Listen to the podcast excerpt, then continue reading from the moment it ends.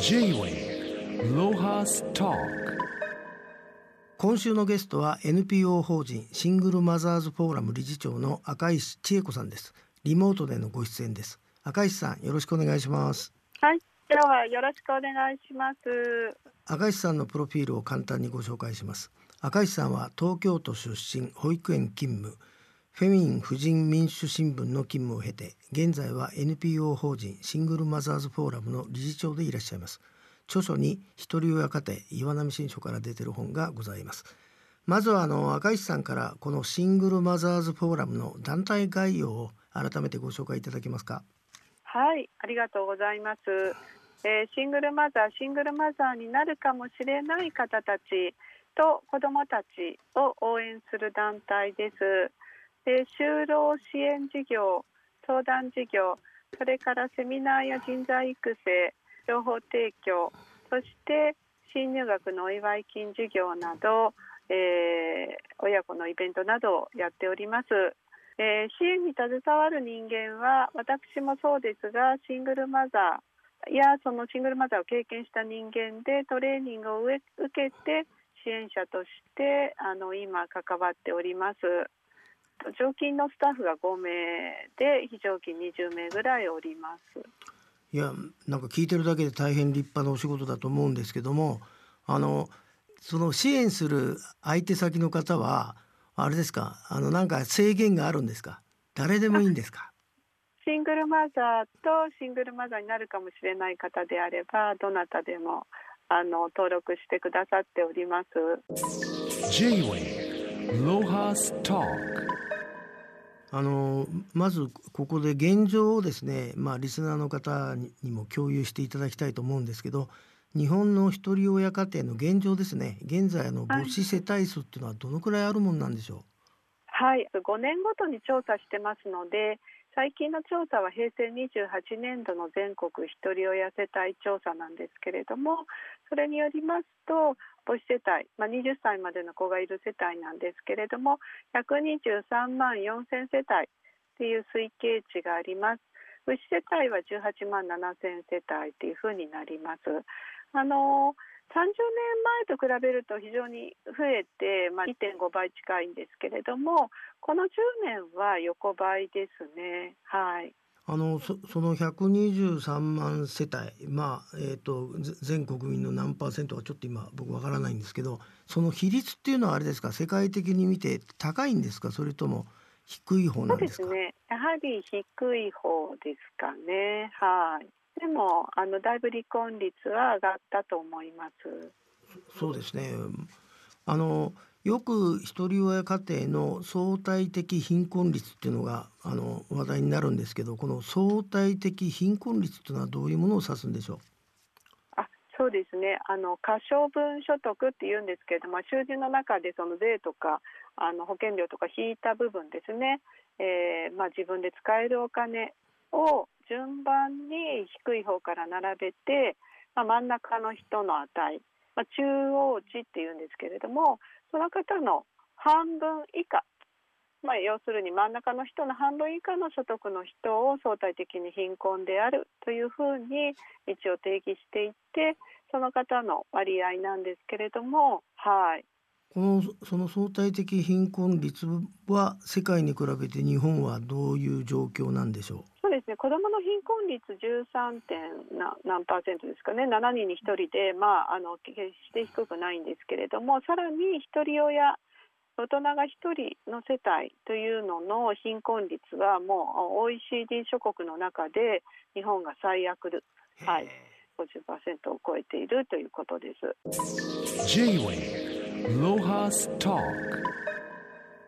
赤石さんにあの具体的にシングルマザーの現状を教えていただきたいのですが、まずはそのシングルマザーが仕事する場合、えーお母さんの就業率っていうのは、えーどうなんでしょう？そうですね。やはりそのり結婚した時出産する時に仕事をお辞めになる女性ってまだまだ多いんですね。半分近い。そうするとそのまあ離婚しそうになった時にもう一度就労し始めますので子供がいてお仕事っていうとパートアルバイトでまず仕事をする方が多い。でパートアルバイトで働くシングルマザーの平均年間就労収入は133万円なんです。まあはあこれがやっぱりあの非常に低いので、えーまあ、相対的貧困率も高くなるっていうふうになりますね。まあ、パートっていうとあのスーパーのレジ打ちとかそういうのをすぐ思い浮かべるんですけどこの133万円っていうのはじゃあ長時間お母さん働けないってことですか？えっと、長時間あの正規社員が長時間働くのが前提の社会って日本はまあ特殊だと思うんですけれども、はいまあ、おっしゃる通りだと思います。あとあれですねあのお子さんがいらっしゃるわけだからその教育費もあの出さなければいけないというここの教育費の問題っていうのは現状はどうなんでしょう？まあ、日本ってそのなんか教育費はその家庭の負担自己負担っていう発想がすごく強くてなんかそれが非常に大きな問題ですよねっていうふうに言われていて去年あの消費税を上げると同時に、えー高等教育の無償化と幼児教育の無償化が行われたので、まあ、若干改善されていますね。であの高等教育では住民税非課税世帯の子どもたちにはあの、まあ、かなりの、えー教育費があの授業料無償化と給付型の奨学金が出るようになりました。でも高校とかまだまだ改善されてないですね。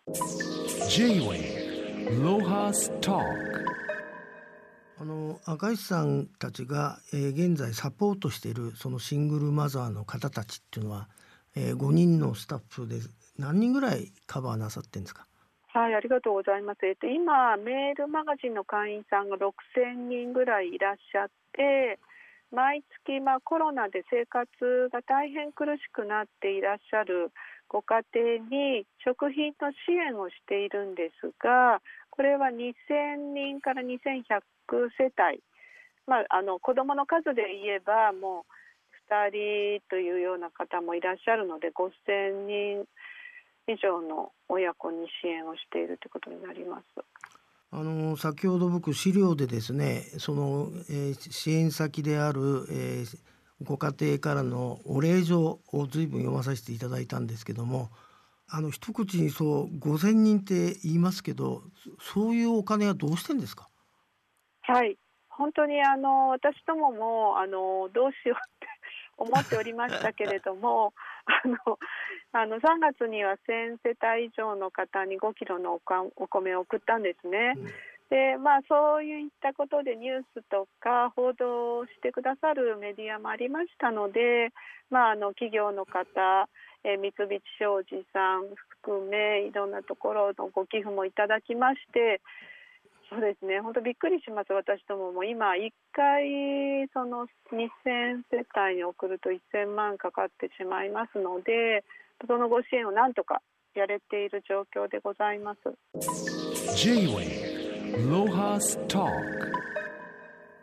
まあ、あとあの一人親の家庭では経済的な問題が、まあ、子どもたちに影響する中、えーシングルマザーズフォーラムではいろんなサポートをされていらっしゃるってことなんですけど、まあ、具体的にどんな活動があるのかご紹介いただけますか？えっと、就労支援事業っていうのをやっておりますので就労支援プログラムを受講して企業と連携してその企業にあの就職するチャンスを提供しましたりそれからいろいろな技能を身につけていただくっていうような就労支援プログラムをやっております。それからあのこの間やったのでちょっと印象的なんですけどバーベキューはもうできないんですけどあのコロナで、まあ、ハイキングならいいかなと思って高尾山に子どもたちを連れて行ってすごい喜ばれました。あとまあセミナーですとかあの一人親向けの情報提供あと支援者向けの講座などもやっております。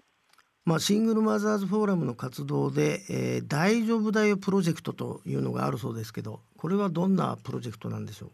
う？まあ、あのコロナで一斉休校が始まった時にこれは結構大変なことになるなっていうふうに思いました。でその後緊急事態宣言後、えー大丈夫だよっていうふうにやっぱり一人親に言って、えー子どもたちがあのちゃんとお腹いっぱい食べられるようにということでまずは食品支援から始めたわけです。であの私どもが食品支援する時には必ずアンケート調査しておりますが本当に驚くような、えー、お子さん3人育てているお母さんが、えー、2日に1日のお食事で子供には一生懸命、まあ、毎食お米だけ食べさせているっていうのが4月の状況でしたね。であの今2000世帯あの食事支援食品支援している中にはいまだにですね1日1食ですって書かれてくる方がいらっしゃいますだからその方たちにお米5キロといろいろな食材をお送りして安心を届けるつながりを届けるとともにお腹いっぱい食べていただきたいそれが大丈夫だよプロジェクトの一番の趣旨です。でもそれだけではなくてやはり私どもだけが一生懸命何万世帯にも支援するということはできませんので他の団体にもあの助成金をお渡ししたいと思っております。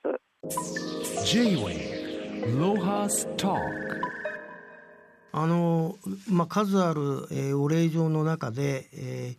ー、化粧品ですか？が入ってて、はい、えー、自分の時間を取り戻せたというなんかほっとするようなあ、えー、お手紙もあったんですけどああれもなんか支援団あの企業からのはいそうですね。やっぱりもうあのメイクなんかしたことがなかったとかですね。結婚前に持ってた化粧品をリップをもうこそげ取るようにして使っていた。でもお母さんものことも考えていいんだよっていうふうに化粧品を送ることで言われた気がしたっていうことでお母さんたちが元気にならなければ子どもたちもあの元気にはなりませんのでそういったメッセージが送れたかなと思っております。大丈夫だよプロジェクトというのはあの8月に、えー、三菱商事さんが支援されたようですけども具体そうです具体的にはどういうプロジェクトなんですか？あの毎月の食品支援は大丈夫だよプロジェクト。9月とか8月とか言って皆さんにお届けしております。はい。その時は8月夏休みなので給食がないわけですよね。だから結構たくさんのものを送らせていただきました。お米と調味料と食材とレトルト食品でそこにあのメイクセット化粧品コスメも入っていたっていうことでございます。J-Way ロハスタまあ、今あの SDGs の掛け声のもとあの企業やなん大企業やなんかが、まあ、外事が20年前に提唱した世界をですね 自社の PR で使ってくれる時代になりましたけどあの中に誰も取り残さないっていうあの一言があるんですけどその中でぴったりですよねご活動は。増えましたか支援は？そうですねあのやっぱりコロナのであのたくさんの方が困っているってことが分かってきてあの支援はあのいただいております。あの一般のあの方たちで、まあ、ボランティアやってくれる方もいると思うんですけど寄付はどういうふうな方からが多いんでしょう？そうですねあの一般のまあ割とご高齢の方の方が多いかなと思うんですけれどもいろいろな方がご寄付くださってますしその中にひとり親で育った子どもの立場だった方あるいはシングルマザーで今はなんとか余裕があるから寄付するよっていうその、えー、経験をされた方も含まれてます。またあの本当に特別定額給付金を受け取ったけれども今自分は困ってないから寄付をしたいっていうふうにお腹いっぱい子供を食べさせてくださいっていう方が結構いらっしゃいます。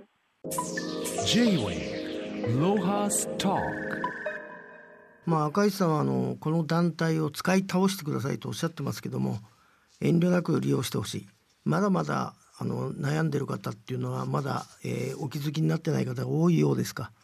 そうですねあの本当にやっぱり孤立して一人で悩んでる方がまだまだいらっしゃいますのでつながっていただければっていうふうに思っております。でやはりあの自己責任論ってすごく強いので人に頼ってはいけないって皆さん思ってらっしゃるんですねだからあの困った時にはお互い様で相談していいんだよ、えー、それで一緒に解決しようっていうことをお伝えできればと思っております。なんだか聞けば聞くほどあのマザー・テレサかなんかの話を聞かされてるような 気がするんですけど あのそんなあのあれじゃなくて、はい、日々あのなんか動揺しつつ、はい、なんか一日一食とか見るといやどうしようみたいな。本当にあの焦りながらやっております。いや私はあの不勉強ながらそんな方たちがこの東京にまだいると驚きました。で発足して20年。今後さらにどのような展開とを考えていらっしゃるんでしょう？そうですね。あのやっぱりアフターコロナで産業とか変わっていくじゃないですか、はい、だからそこに一番大変な人って乗り遅れていってしまうんじゃないかっていうのはすごく考えていてなのでパソコンも貸し出して IT スキル支援をしたいんですね w i f i の貸し出しもしてでそのあのプログラムもちょっと助成金もいただいたので頑張りたいなと思ってるんですけどそのためにはさらにあの中古パソコンとかどこかないかなとか あのいろいろあの妄想が展開しております。でこのアフターコロナにもっともっとシングルマザーが力をつけて活躍できるっていう社会を作りたいなと思ってます。まあ、あの今日はあのせっかくですからあのリスナーの皆さんに直接呼びかけたいことがありましたら遠慮なく教えていただけますか？はい、ありがとうございます。もちろんあの食品支援しておりますので寄付ありがたいです。どうぞあの団体検索して発見してください。それからやはりシングルマザーの雇用の場を作るっていうことに協力していただければと思います。えー、そうですねあと